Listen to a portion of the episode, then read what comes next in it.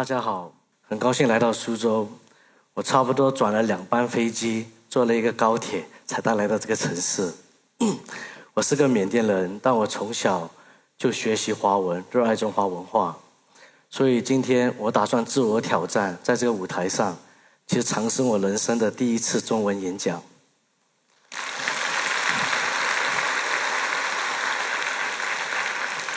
我在缅甸，很多人也叫我单车叔叔。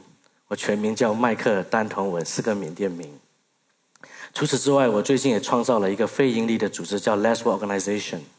我一九八五年出生在曼德勒，当时的缅甸是军政府执政的时代，教育也比较落后。在一九九四年，在我八岁的时候，我母亲决定把我送到新加坡留学。在二零零八年，我有幸毕业于新加坡的南洋理工大学的商学系。随着缅甸在二零幺幺年政治与经济的改革大开放的时候，我也二零幺五年回到了缅甸创业。我在大学时代就不是一个按部就班的人，在大学时除了读书之外，我自己也创立了一个互联网公司，但是因那时因为时机的关系太早，最后也没有太大的成果。在二零幺二年回缅甸时，缅甸的互联网真的真的很慢，那时我只能。可能从传统的贸易行业开始，随着缅甸的经济快速增长，我创立的贸易公司从员从差不多在二十八个人的员工的规模，快速的增长到五百人。在二零幺五年，我的第一个机遇也来了，我有幸把我们公司的一大部分股份卖给了新加坡的一个上市公司，我也从此得到了我人生的第一桶金。经济的快速增长对缅甸的改变其实蛮大的。从手机用户以前应该是跟朝鲜差不多吧，有差不多百分之五的覆盖率。在开放的时候，我们的手机用户从两百万快速的增长到五千五百万，我们的网速也仅次于新加坡，在东南亚快过于曼谷、雅加达、吉隆坡等等。随之，我也重新回到了我最热爱的互联网行业。我二零幺五年开始了，就重新开始了互联网的创业。至今，我们的公司在缅甸算是最活跃的互联网公司之一吧。回到缅甸后，因为工作也好，因为旅游也好，我常常需要开车外出。每当开车到呃农村的时候，在路旁，我们常常会看到学生一排一排、一排一排的步行到学校，有时甚至需要走路一到两个小时。他们对旁边的声音非常的敏感。因为比如说听到个摩托车也好，拖拉机也好，运气好的话，他们会搭个顺风车到了学校，减低他们步行的时间。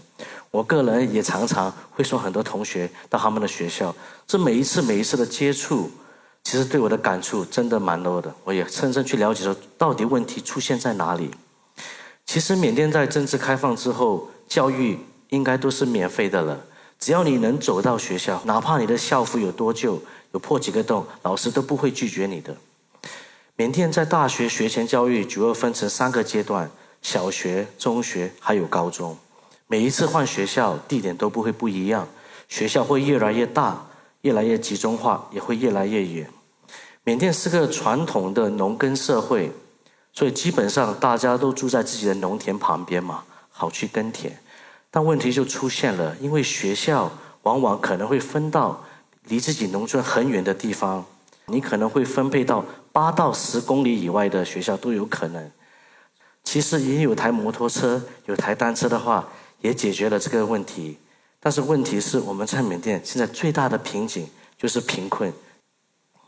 根据联合国儿童教育基金的统计，有百分之五十五的儿童在缅甸生活在贫困当中。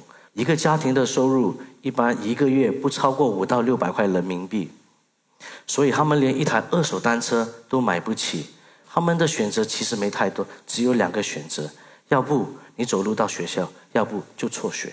因为种种的困难，导致缅甸的辍学率在东南亚是居高，甚至居为第一位。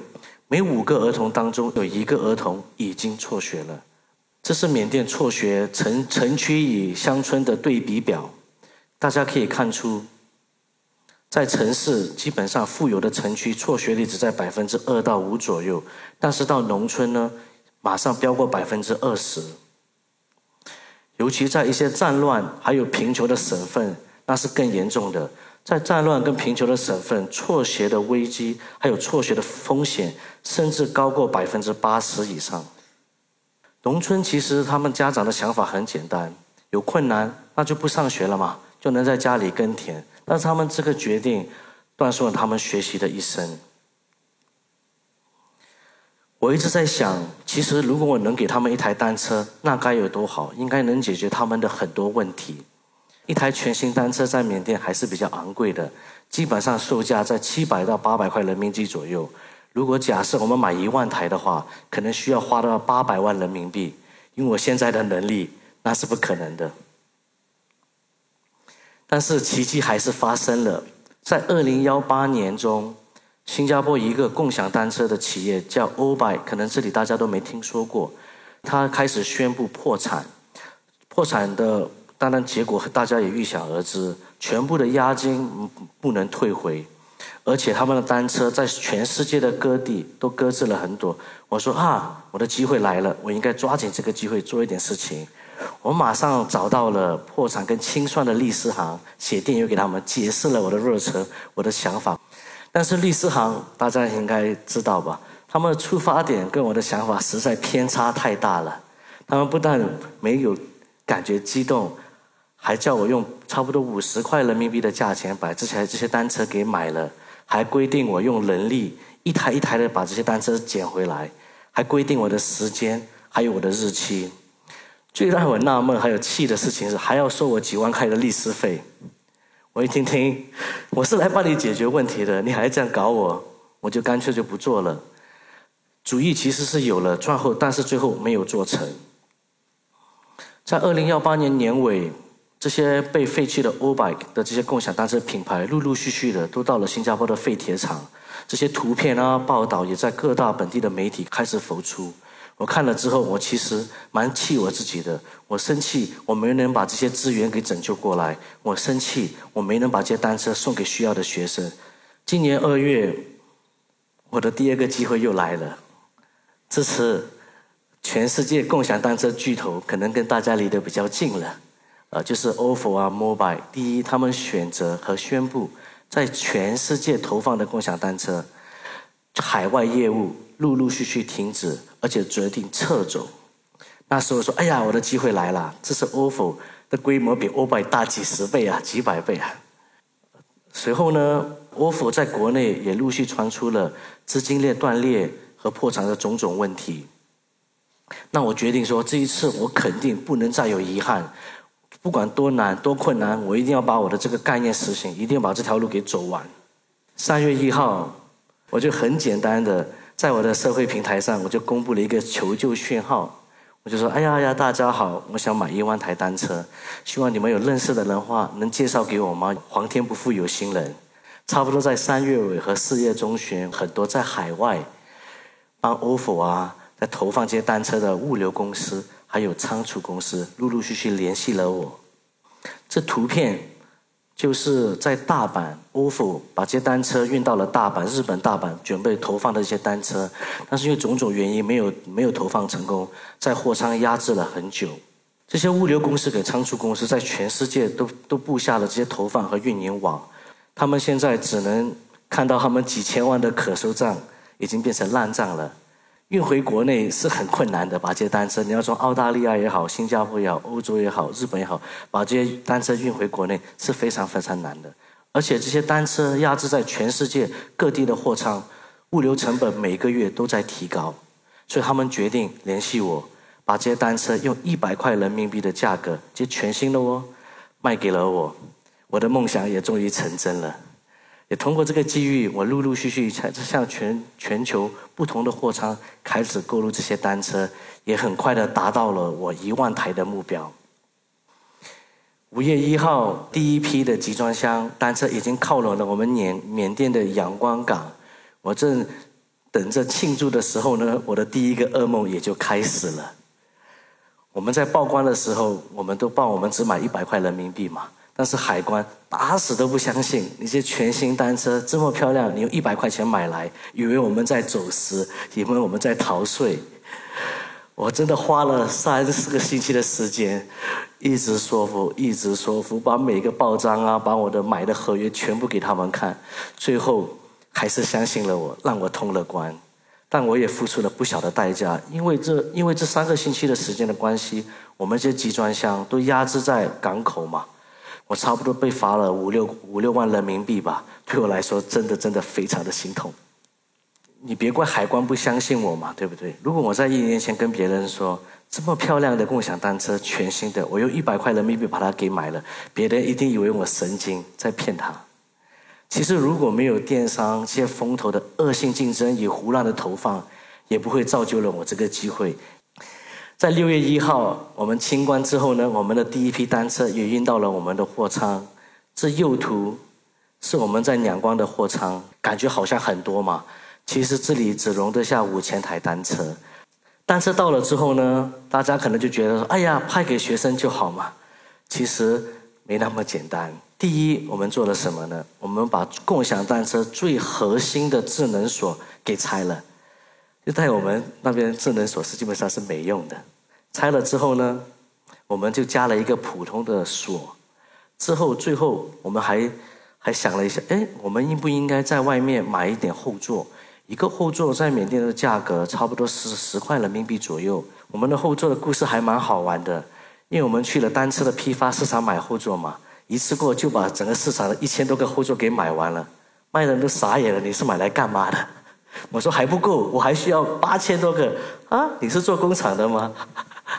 其实后来因为我买的后买的这个后座的供应商都不一样，都密密麻麻，有些是黑色，有些是银色，有些坐的屁股比较痛，有些坐的屁股比较舒服。但后来大家发现，我们小小的一个举动，小小的一个费用，基本上我们造福了两个学生，我们增加了双倍的效益。在送单车的过程也不是说全部都顺利的，我们都一直在学习。我发现我们送了一一到两千台单之后，我们犯了一个城市人的错误。我一直在想说，我们把核心的智能锁给拆了，那就放上一个普通的锁嘛，对不对？他们可以锁住你的单车，没有人会偷。但是我在发单车的时候发现，诶，其实，在学校里条件比较好的学生都有一个单车，他们基本上都没上锁。为什么呢？因为农村里基本上是没有人偷窃的。后来发现，我们这个上锁的动作有一点点画蛇添足，浪浪费钱、浪费资源。我们后期也就把这个动作给停了。开始发放的时候呢，大家都在质疑说：“你到底要发放给谁？你的发放条件是什么？你有发放到有需要的人吗？”当然，如预期一样，我们的单车肯定是不够的。缅甸的学生差不多有九百多万个学生，已经有一百万个学生已经辍学了，还有很多还会相续辍学。我们这一万台的单车基本上可以说是在海里撒糖，所以我们只能决定把我们的条件好好的列出来，帮助最有需要帮助的人，帮助贫困当中最贫困的学生。我们列出来，第一，我们的捐款条件是每天需要至少步行两个小时以上的学生。第二，家里不能有任何的代步工具。第三，我们还优先孤儿还有单亲家庭为主为我们的捐赠对象。缅甸人是一个很虔诚的佛教国家，大家都还蛮相信因果的，所以欺骗案其实是很少的。在我们与校长跟机构开始在对我们申请名单、符合条件的名单还有发放的时候，发现基本上我们的很多学生。的名单都符合我们的捐赠条件。有一所学校，比如说有一千多个学生，只申请了三十台。我问你们真的够吗？校长说，如果我们为自己学校的学生多申请一台单车的话，他将会剥夺另外一个更需要这个单车的学生的机会。听了的我其实很感动，也非常的心酸的。共享单车是绿色出行，主要是解为了解决最后一公里的问题。恰恰相反，我们最大的挑战也就是最后一公里的问题。我们派送的时候，基本上我们是不考虑运输的成本的，只要符合条件，不管多远，我们都一定要把单车送上。当然，我们可以很选择性送一些物流成本较低、靠近我们地方的学校，但是我们不分，我们只分先后，符合条件，不管多远，我们都决定送。缅甸的交通和路基本上都不好。常常我们需要用到大卡车，这是一个很老旧、快三十多年的伐木车、小卡车、拖拉机也好，甚至常常需要运用到船，把送到这些岛上去给这些需要的小孩。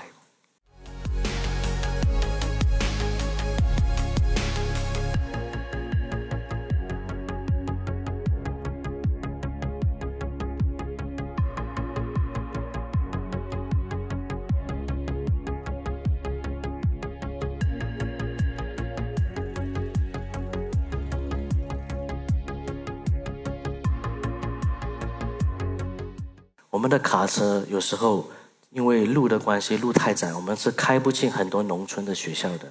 就在这个学校，很多小孩子就挤上了一个拖拉机，就从学校骑了出来，来到我们的卡车旁来领单车，然后自己把这单车骑回去。送单车真的很困难，真的非常的辛苦。但是每次看到这些小孩子拿到单车的时候，他们的那份喜悦。甚至有一些还感动到哭了，真的让我说，其实这些的一切辛苦都还是值得的。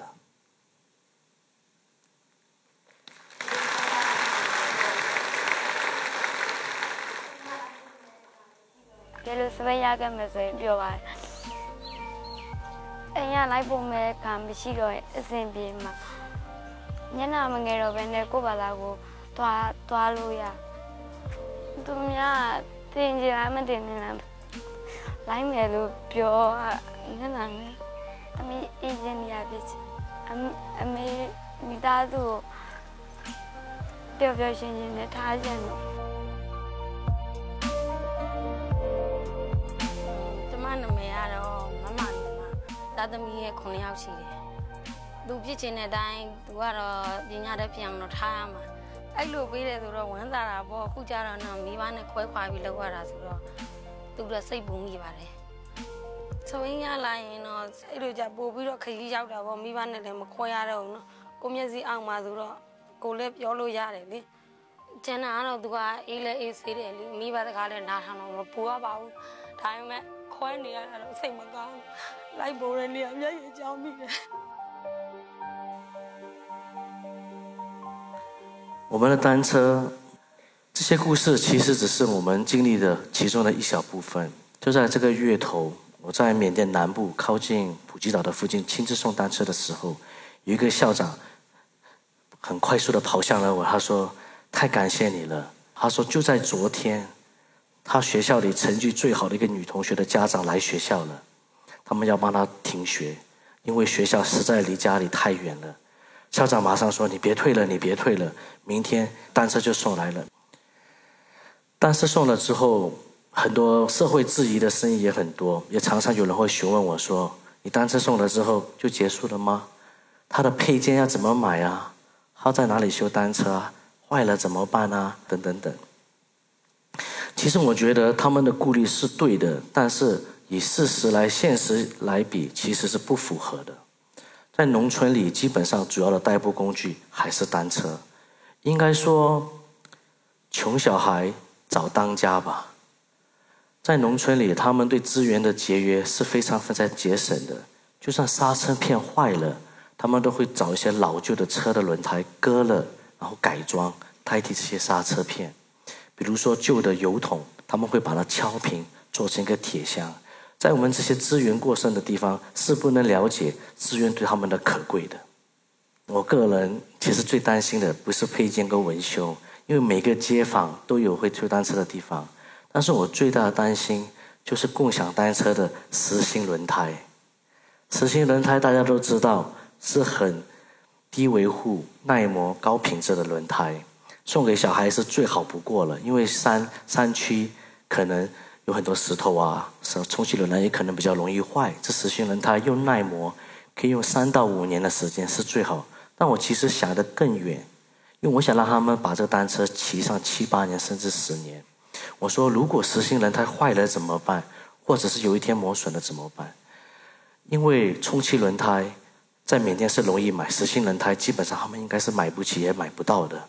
我就说，诶，发单件之前我应该做一个小实验。我们就把充气啊实心轮胎给脱了，再放上一个普通的充气轮胎，但是第一个困难就出现了，因为实心轮胎的轮圈是没有口的，一个充气轮胎是需要充气阀的。那我们就在实心轮胎的轮圈就打了一个洞，哎，一装上去就成功了，充气轮胎成功的放上去了，我心里也安心了，敢把这些单车送给他们。后来我还特地为这些换轮胎的过程录制了一个小小视频。还有一个小说明书，希望以后孩子们用到的话可供参考，可以换掉这些实心轮胎。我们好好的统计了一下我们单车的效应，我们到底为这些孩子带来了多大的效应？因为我们捐款的条件是最少每天走路两个小时，一天得到单车之后，应该可以节省一点五个小时，在一百八十天天数下，我们大概计算了一下，一台单车我们可以为学生。一年至少省下四百三十个个小时的时间，省出来的时间意味着什么呢？省出来的时间可以肯定，希望能降低他们的辍学率，提高他们的升学率，希望考上更好的学府，也希望说能找到一份好的工作，提高他们的收入。通过教育，通过我们的单车，好好的、彻底的让他们带过这贫穷的厄运。我们对地球也做了很不小的贡献。我们计算了一下，每台共享单车我们重新使用和拯救的，我们可以省下十四点一公斤的钢，还有二点七五公斤的橡胶。一万台可以省下一百四十多吨的钢，还有二十多吨的橡胶。大家可能在报报道跟新闻都有看到，说我我只买了一万台，也只打算做一万台。其实从头到尾，我真的只打算只做一万台。为什么呢？因为我个人是个创业者，我的时间、我的金钱都有限。但是在我送单车的这几个月，每一个故事其实都深深的打动了我，还很多都让我不禁的流泪。我我常常会对我自己说，可能我不只做这一万台吧，我应该做更多。所以我决定在这五年，慢慢的希望把这个规模做到十万台。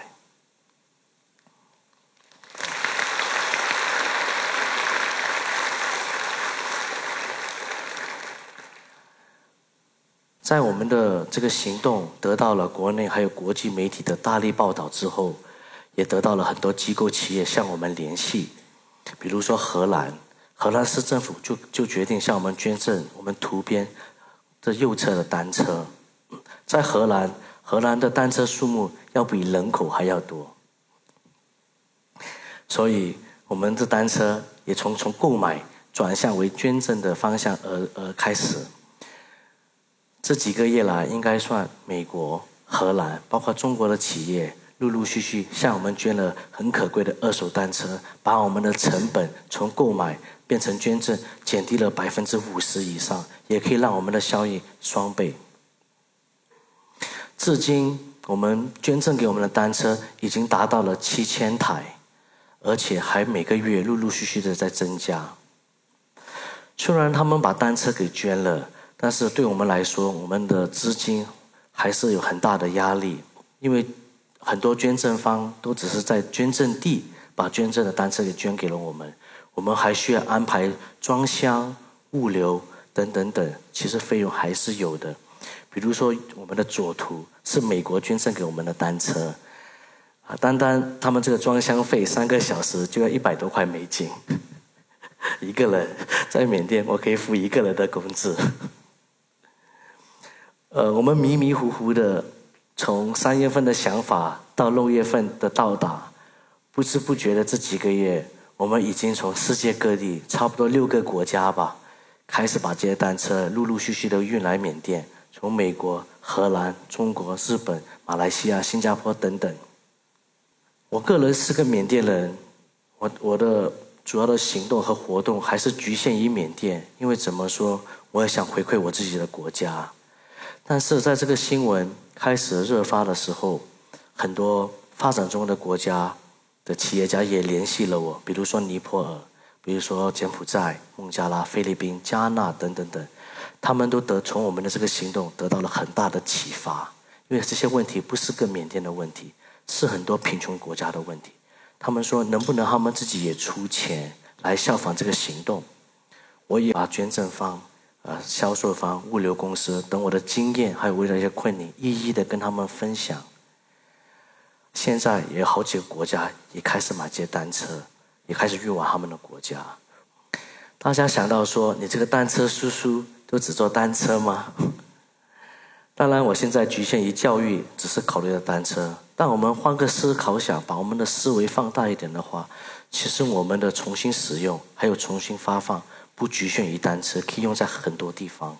有一个案子就在日本，日本的人口老化特别特别严重，所以他们的二手轮椅也越来越多。轮椅是个很贵的东西，一点都不便宜。在日本，轮椅还是比较过剩的。但是在缅甸或者是发展国家，很多医院是买不起轮椅的。如果能把这些过剩的轮椅运到需要的医院的话，也是一举两得，解决了双方的问题。